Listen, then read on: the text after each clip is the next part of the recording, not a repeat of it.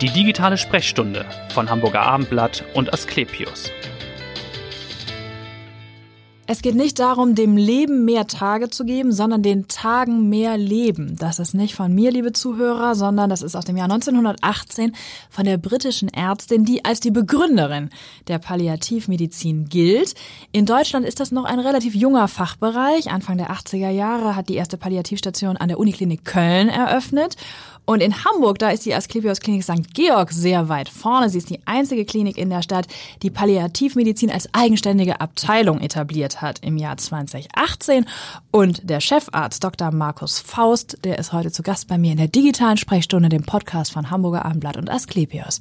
Hallo, Herr Dr. Faust, schön, dass Sie da sind. Hallo, Frau Seifert, vielen Dank. Ja, die klassische Medizin, die hat natürlich das Ziel, Patienten von Krankheiten zu heilen. Das ist relativ einfach. Aber was ist das Ziel der Palliativmedizin? In der Palliativmedizin haben wir die Situation, dass die Patienten von ihren Erkrankungen nicht mehr geheilt werden können. Das ist ganz richtig. Mhm. Das ist ein Teil der Definition. Es geht darum, primär die Lebensqualität der Patienten zu verbessern, zu erhalten oder so gut wie möglich zu gestalten. Mhm. Und ähm, man denkt natürlich bei Palliativmedizin oder ich denke immer sofort an Krebspatienten. Ist das korrekt? Das ist sicherlich in den Anfängen so gewesen. In den ersten Jahrzehnten hat sich die Palliativmedizin vor allen Dingen mit äh, an Tumorerkrankungen äh, erkrankten Patienten mhm. beschäftigt. Wir haben uns aber in den letzten 10, 20 Jahren geöffnet. Ja. Und es geht darum, Patienten aller Erkrankungen mit einer Palliativversorgung zu unterstützen. Das heißt, es sind nicht nur die Tumorpatienten, ja. es sind Patienten aus den internistischen ähm, Krankheitsbildern, zum Beispiel mit einer weit fortgeschrittenen Herzinsuffizienz, also einer Herzschwäche, mit einer ja. weit fortgeschrittenen Niereninsuffizienz, mit Lebererkrankungen. Das sind Erkrankungen, die sind unheilbar und im weit fortgeschrittenen Krankheitsstadium ja. häufig mit ähm, Beschwerden, mit Symptomen verbunden, die die Patienten sehr, sehr stark belasten. Dazu kommt neben den rein körperlichen Beschwerden ja häufig auch noch eine psychische Last, ja. vielleicht auch eine Belastung der Angehörigen. Richtig. Das sind alles Dinge, die wir in einem palliativen Setting dann auffangen. Neben den internistischen Erkrankungen zählen aber auch Erkrankungen aus dem neurologischen äh, Formenkreis dazu. Im Prinzip gibt's da keine Begrenzung. Ja, genau. Sie sprechen das schon an. Es ist eigentlich eine große Palette oder eine große Bandbreite. Insofern, wie arbeitet dieses Team, das Sie da führen? Es muss ja ein interdisziplinäres Team dann folglich auch sein bei den Krankheitsbildern. Richtig. Medizinisch, ärztlich sind es Palliativmediziner. Das heißt, ähm, wir sind Fachärzte aus den unterschiedlichsten Bereichen. Ich selber bin jetzt Facharzt für Anästhesie. Mhm. Mein Kollege und Oberarzt ist Facharzt, Facharzt für Innere Medizin. Wir haben Zusatzqualifikationen, Zusatzbezeichnungen in der Palliativmedizin. Mhm. Noch ist die Palliativmedizin kein eigenständiger Facharzt. Das könnte sich aber noch ändern Ach in den nächsten ja. Jahren.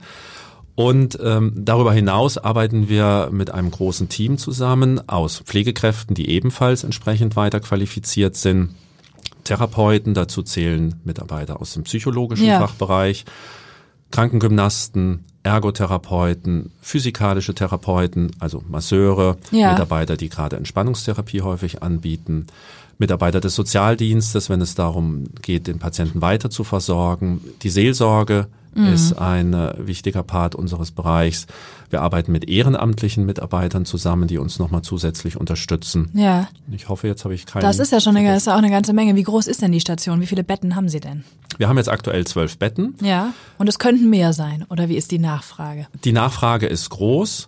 Es gibt ähm, in den letzten Jahren einen zunehmenden Bedarf, gerade dadurch, dass sich auch der ähm, Bereich der Palliativmedizin geöffnet hat, mhm. dass es ähm, zunehmend, wenn auch leider sehr, sehr zögerlich und sehr langsam, auch selbst im medizinischen Bereich, ähm, dazu kommt, dass die Kollegen frühzeitiger erkennen, dass ein Patient von einer palliativen Versorgung bedarf und ja. auch profitiert. Mhm. Und damit steigt natürlich auch der Bedarf.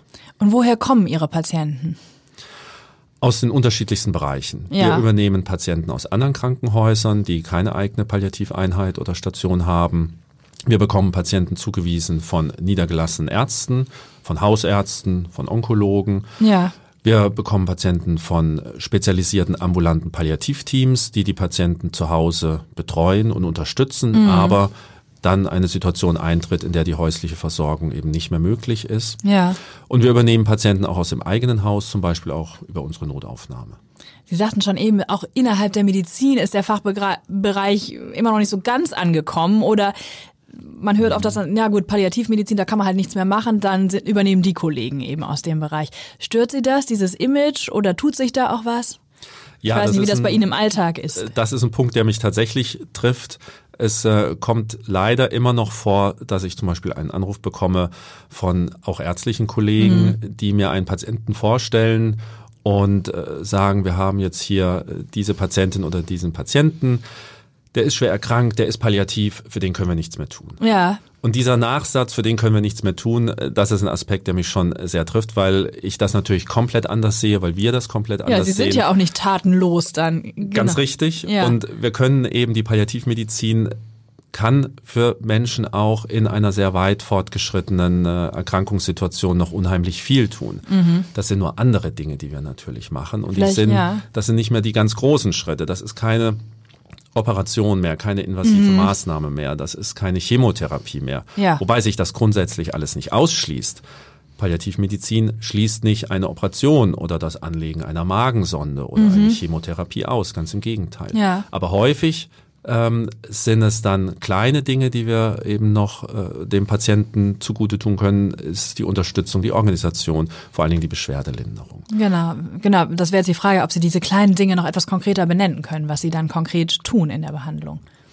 Es fällt immer wieder auf, wenn uns Patienten vorgestellt werden, dass es in der Anmeldung so klingt, als ob es vielleicht eher ein Versorgungsproblem ist und der Patient eigentlich gar keine Beschwerden hat. Mhm. Wenn wir den Patienten dann aber auf Station haben oder wenn ich ihn visitiere, mich mit ihm unterhalte, ein etwas ausführlicheres Gespräch führe, dann bin ich immer wieder überrascht, wie viele Ängste, Nöte oder dann doch auch Beschwerden mit unter rein körperlicher Art, wie zum Beispiel Schmerzen oder Luftnot, zutage kommen, die einfach im Vorgespräch sei es durch das behandelnde ärztliche Team, durch das pflegerische Team, mhm. gar nicht beachtet wurden. Der Patient vielleicht auch nicht traute sich, das zu sagen, ja. zu äußern.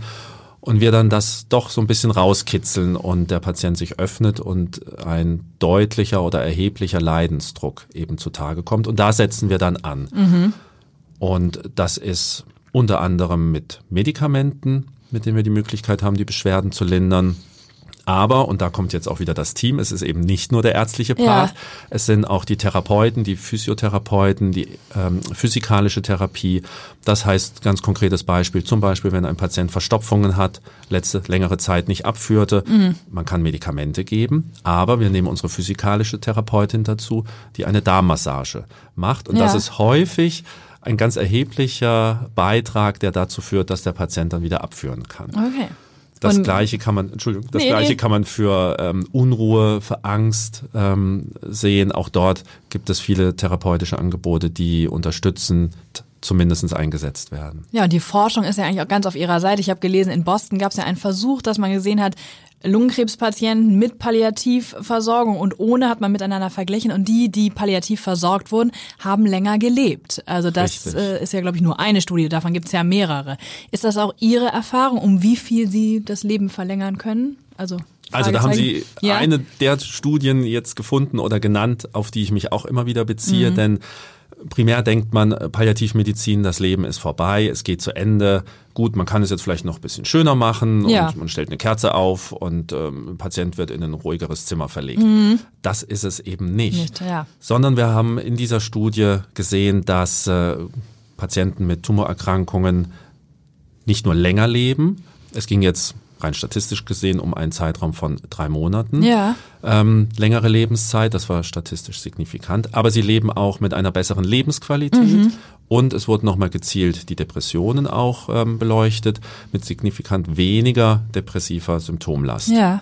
Das heißt also eine Zeit der Lebensverlängerung. Und drei Monate können am das Lebensende ja ein durchaus für den Patienten auch relevanter Zeitraum sein. Richtig. Aber das Ganze eben auch mit einer besseren Lebensqualität. Mhm. Das ist natürlich das Entscheidende und das Schöne. Dafür ist es aber notwendig, dass wir die Palliativmedizin früh an den Patienten heranbringen und nicht erst in den letzten Tagen oder Wochen ja, ja. oder zwei, drei Monaten, sondern frühzeitig, das heißt mitunter schon mit Diagnosestellung, auch wenn der Patient ja. noch zwei, drei Jahre zu leben hat. Mhm. Das heißt nicht, dass sich die anderen Kollegen dann zurückziehen, ja. sondern wir arbeiten dann mit den Onkologen, mit den Internisten oder mit den Neurologen gemeinsam. Wir arbeiten zusammen, wir unterstützen. Ja. Der Patient ist ganz konkret zum Beispiel bei dem Onkologen, bekommt seine Chemotherapie.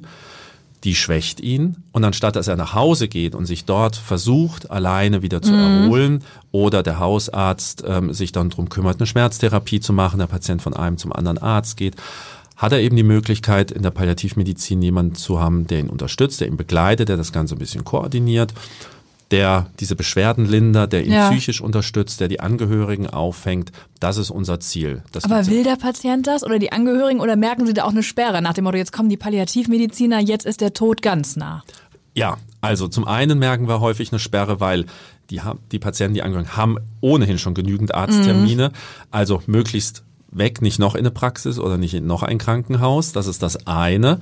Wobei wir natürlich da auch versuchen, dann zu koordinieren, zu selektieren, dass mhm. es eben nicht so viele sind, sondern dass er seinen Onkologen hat und dass er den Palliativmediziner hat, der koordiniert, der ja. unterstützt. Das zweite große Manko, mit dem wir auch ähm, noch oder an dem wir noch arbeiten, ist, dass die Palliativmedizin eben ans Lebensende noch gesetzt ist. Auch ja. bei den Betroffenen, bei den Angehörigen und Patienten immer wieder denken, wenn der Palliativmediziner kommt, das ist so wie die Morphingabe, ja. das ist das Todesurteil ja. und zwar das wirklich unmittelbar bevorstehende. Und da ist es jetzt auch natürlich, das habe ich mir mit äh, auf meine To-Do-Liste geschrieben, dagegen anzugehen, da Öffentlichkeitsarbeit zu leisten. Das tun wir ja heute auch, denn ich habe auch gelesen und war ganz überrascht, dass 50 Prozent ihrer Patienten ja entlassen werden. Ne? Also das ist immerhin jeder genau, zweite. Genau. Absolut. Wir sind kein Hospiz. Das ja. heißt, die Patienten kommen nicht uns, zu uns zum Sterben. Natürlich versterben wir uns Patienten, aber 50 Prozent, das schwankt. Jahreszeit, mhm. je nach Situation, mal ein bisschen mehr, mal ein bisschen weniger, aber kann man gut sagen. Und das ist jetzt auch nicht nur bei uns so, das gilt für viele Palliativstationen dass ein äh, wesentlicher Teil der Patienten auch wieder entlassen wird. Das heißt, entweder nach Hause entlassen wird mit entsprechenden unterstützenden Diensten, mhm. manchmal reicht auch die Familie, oder in ein Pflegeheim, wenn der Patient vielleicht vorher schon im Pflegeheim war, oder auch in ein Hospiz oder manchmal sogar vielleicht in ein anderes Krankenhaus oder eine Frühreha-Einrichtung. Also mhm. Also unterschiedliche Möglichkeiten, aber gut 50 Prozent der Patienten entlassen wir wieder. Und äh, fällt Ihnen ein besonderer Fall ein, vielleicht aus ärztlicher Sicht, wo Sie gedacht haben, das wird tatsächlich vielleicht nichts mehr und sie dann doch überrascht waren, dass jemand sich noch so gut erholt hat und bei guter Lebensqualität noch länger gelebt hat. Ja, das sehen wir immer wieder. Und das sind äh, Situationen, in denen ich am Anfang wirklich sehr vorsichtig bin mit der Einschätzung. Mhm. Die Patienten kommen zu uns, wir kennen die in der Regel ja nicht und werden aber häufig gleich bei Aufnahme von den Angehörigen gefragt, wie lange muss ich bleiben, wie lange muss mein Angehöriger bleiben mhm. oder der Patient fragt oder welche Zeit geben Sie ihm noch, wie ja, lange richtig, lebt er ja. noch, werde ich ganz konkret gefragt. Dazu kann, werde und möchte ich keine konkreten Angaben machen. Ähm, dazu zählt aber auch, dass ich eben sehr häufig selber überrascht wurde und mhm. man den Patienten erstmal kennenlernen muss. Und wir ja. können sicherlich sehr viel anhand von Laborwerten, anhand von Röntgenbildern erkennen über die Erkrankung, über das Erkrankungsstadium, aber da gilt es auch immer wieder, und das ist schon unser Schwerpunkt, den Menschen zu sehen. Ähm, da zählt wesentlich mehr als nur das Laborwert, als nur der Röntgenbefund. Mhm. Dazu äh, zählen Dinge, die wir erst im Laufe der Zeit, vielleicht innerhalb von einigen Tagen, erspüren, erkennen, im Austausch, in den Gesprächen erfahren, sprich Lebenswille, ja, genau. Lebensmut. Und dann äh, entwickelt sich häufig die Situation, zusammen mit der Therapie, mit der Beschwerdelinderung, die mhm. wir durchführen, dass äh, die gesamte Entwicklung in eine ganz andere Richtung geht, als wir am Anfang dachten. Und dass wir dann auch den Patienten noch entlassen und dann denkt man am Anfang, okay, ein Hospiz ist ganz klar gesetzt. Ja und auf einmal am Ende entlässt man den Patienten mit einem speziellen ambulanten Palliativteam zum Beispiel nach Hause wieder. Ja, genau. Also diese Erfolgserlebnisse gibt es eben in ja. Ihrer Arbeit auch. Sie haben schon die Angehörigen angesprochen. Wie ist denn die Zusammenarbeit mit den Angehörigen? Ich kann mir doch vorstellen, dass viele dann auf die Station kommen, natürlich sehr besorgt sind, sagen, trinkt er genug, isst er genug, achten Sie da auch darauf, redet man Ihnen da viel rein sozusagen? Also die Angehörigen machen mit unter 50 Prozent unserer äh, Arbeit aus. Mhm. Es ist schön, wenn es Angehörige gibt, das freut uns natürlich, aber die äh, müssen genauso betreut werden wie der Patient. Mhm. Und ähm, wir erleben die unterschiedlichsten Situationen. Ja. Äh, Angehörigen, die sehr aufgeklärt sind, sehr differenziert sind, sehr gezielte Fragen stellen, sehr unterstützen und äh, Angehörige, die völlig hilflos überfordert sind, gar kein Was auch verständlich ist, natürlich können, sicherlich. Was vollkommen verständlich mhm. ist, genau. Das Herausfordernde und auch das Spannende ist, dass erstens jede Situation anders ist Und dass wir uns auch selber immer wieder beleuchten müssen, hinterfragen müssen in unseren Emotionen, die dann bei mhm. uns vielleicht aufkommen. Nicht jeder weckt von Anfang an gleich äh, unser vollstes Verständnis. Ähm, es tritt auch bei uns manchmal dann ein Gefühl der, der Hilflosigkeit, der Ratlosigkeit, vielleicht auch des Ärgers auf. Ja. Und ähm, das gilt es dann aber zu erkennen und auch im Team zu besprechen, warum wir das so empfinden, damit eben dem Angehörigen auch entsprechend professionell gegenübergetreten werden kann, er eben die für ihn notwendige Unterstützung erfährt. Ja. Da sind wir schon wieder bei dem Fachbereich und auch warum Sie den vielleicht ausgewählt haben für sich als, äh, als Arzt. Denn man denkt ja gut, Dank kriegen Sie vielleicht nicht so viel wie jemand, der jetzt tatsächlich geheilt hat, den Patienten. Ne? Oder wie ist das? Wie sind die Empfindungen da? Also tatsächlich ähm, ist der Dank tatsächlich das Größte und das Schönste, was mhm. wir ähm, zurückbekommen. Und obwohl es häufig um Sterben geht, obwohl es um Tod geht, erfahren wir unheimlich viel Dank. Auf ja. dem unterschiedlichsten Weg, manchmal sehr offen, sehr direkt, ja. schon während der Behandlung. Mhm manchmal auch erst am Ende. Ja. Ähm, selbst wenn der Patient verstorben ist, die Angehörigen ihren Liebsten oder einen ihrer liebsten Menschen verloren haben, mhm. Sind die allermeisten Patienten, Angehörigen tatsächlich immer noch ähm, so offen und ähm, bedanken sich. Und ja. das ist etwas unheimlich Schönes. Und ich komme aus der Anästhesie. Ja ein wahnsinnig spannendes Fach, mhm. ähm, bin über die Anästhesie, aber in die Schmerztherapie und dann in die Palliativmedizin ja. gekommen und habe es ähm, genossen, einen engeren Patienten, einen engeren, engeren Kontakt zu den Menschen zu haben. das war sozusagen der, der Impetus haben. für diese ähm, Fachbereichswahl. Weil man könnte ja sagen, schnelle Erfolgserlebnisse haben Sie ja da nicht unbedingt. Die haben wir nicht, aber wir haben Erfolgserlebnisse. Und häufig werde ich gefragt, oh mein Gott, wie kannst du das machen? Ja. Ähm, den ganzen Tag mit Sterben, mit Tod und Nimmt am man das nicht mit nach Hause? Am Ende geht's ja doch immer zu Ende und ja. du kannst nicht mehr heilen. Das ist richtig, aber wir machen täglich eigentlich etwas Schönes, etwas mhm. Gutes. Wir helfen äh, auf unsere Art den Patienten, wir helfen den Angehörigen, zwar nicht in der Grundsituation, aber in dem Moment, es geht um die Verbesserung der Lebensqualität. Ja. Es geht darum, dass ein Patient keine Schmerzen mehr hat, keine Ängste mehr hat, keine Luftnot hat. Mhm. Und einem Patienten diese Beschwerden zu nehmen und dann auch zu sehen, dass er entspannt atmen kann, dass er ruhig schlafen ja. kann ohne Schmerzen, das ist etwas unheimlich Schönes, etwas Erfüllendes. Da muss der Patient häufig auch gar nicht Danke sagen. Allein das zu sehen, mhm. ist natürlich eine wunderbare Bestätigung dann der, für die Arbeit des Teams. Und äh, das ist das, was uns auch motiviert dann. Sie sagen schon, Sie kommen aus der Anästhesie und da gibt es ja auch eine genetische Disposition, wenn man das so medizinisch sagen darf. Ja. Ihr Vater war ja auch Anästhesist, der war aber wohl anfangs gar nicht so angetan, dass Sie auch in den, in den Beruf gehen wollen. Richtig, er war sehr ambivalent. Auf der einen Seite ja. hat ihn das natürlich gefreut und auch mit Stolz erfüllt, dass ich in seine Fußstapfen trete. Mhm. Andererseits war es damals aber auch so, dass die äh, Situation für die Ärzte, was die Stellenverhältnisse angeht, nicht unbedingt okay, die beste war. war. Zeit, ja. Es war eine andere Zeit, es gab eher zu viele Ärzte mhm. und äh, die Arbeitsbedingungen waren schlecht. Trotzdem habe ich mich nicht davon abbringen lassen und äh, bereue es auch überhaupt Nö, nicht. Sind ja auch sehr erfolgreich äh, ihren Weg gegangen dann auch. Ich habe noch gelesen, Sie sind in Südafrika geboren, im Breisgau aufgewachsen, also auf der Sonnenseite könnte man sagen. Jetzt sind Sie in Hamburg. Ja. ja. Macht Ihnen das Wetter zu schaffen, nicht nur jetzt im Winter? Wenn ich ehrlich bin, ja. das ist tatsächlich, obwohl ich jetzt äh, gut 20 Jahre in äh, im Norden bin und ja. auch einige Jahre schon in Hamburg immer wieder ein Punkt, mit dem ich hadere und weswegen es mich zumindest auch urlaubsmäßig immer wieder in den Süden zieht. Nach Südafrika auch? Auch nach Südafrika. Ja, mhm. ähm, ich wünsche mir so Sommer wie den letzten oder vorletzten 2018. Ja, 2018 war Das war traumhaft, Sommer. könnte ja. für mich jedes Jahr so sein. Ist nicht so. Aber ich habe jetzt durch die Tätigkeit in der Palliativmedizin, auch durch die jetzige Stelle einen Bereich gefunden, der mich auf jeden Fall hier hält natürlich, ja. der mir unheimlich viel Spaß macht, der mich freut, der mir Freude macht, der mich erfüllt. Und dann äh, kann ich auch das bisschen kühlere hier oben gut vertragen. Das glaube ich. Was sind denn so Ihre Ziele mit dieser eigenständigen äh, Station jetzt oder mit der eigenständigen Abteilung? Was würden Sie sagen, was wollen Sie da noch erreichen jetzt in den nächsten Jahren? Also neben einer wirklich guten, optimalen medizinischen Versorgung der Patienten geht es uns darum, die Palliativmedizin einfach mehr in die Öffentlichkeit zu tragen. Mhm. Das ist in den letzten Jahren oder Jahrzehnten äh, tatsächlich in Deutschland so langsam auf dem Vormarsch, aber da gibt's noch doch sehr, sehr, sehr viel zu tun. Und das ist auch ähm, mit einer Aufgabe, die ich für uns noch sehe, dass wir die Informationen, auch das, was wir jetzt hier heute besprechen, diese wesentlichen Punkte einer breiteren Masse Patienten, Betroffenen, Interessierten einfach zur Verfügung stellen können, dass wir ganz klar herausstellen, es geht nicht nur um die Behandlung von Tumorpatienten, mhm. es geht nicht nur um die Behandlung der Patienten in den letzten Tagen, Wochen, sondern um eine frühzeitige Einbindung und vor allen Dingen auch, dass Patienten, dass auch Betroffene, Interessierte den, die Angst und den Schrecken vor der Palliativmedizin verlieren. Dass es eben nicht einfach um Tod geht, mhm. sondern es geht auch um das Leben. Es wird auch gelacht. Es geht darum, das Leben in dieser Zeit schön zu machen, die Lebensqualität zu verbessern, zu unterstützen und davor einfach dann die Angst vor der Palliativmedizin zu nehmen. Genau, und ich glaube, da haben wir heute einen ganz guten Beitrag zur Aufklärung geleistet. Also Sie vielmehr. Vielen Dank, Herr Dr. Faust war das.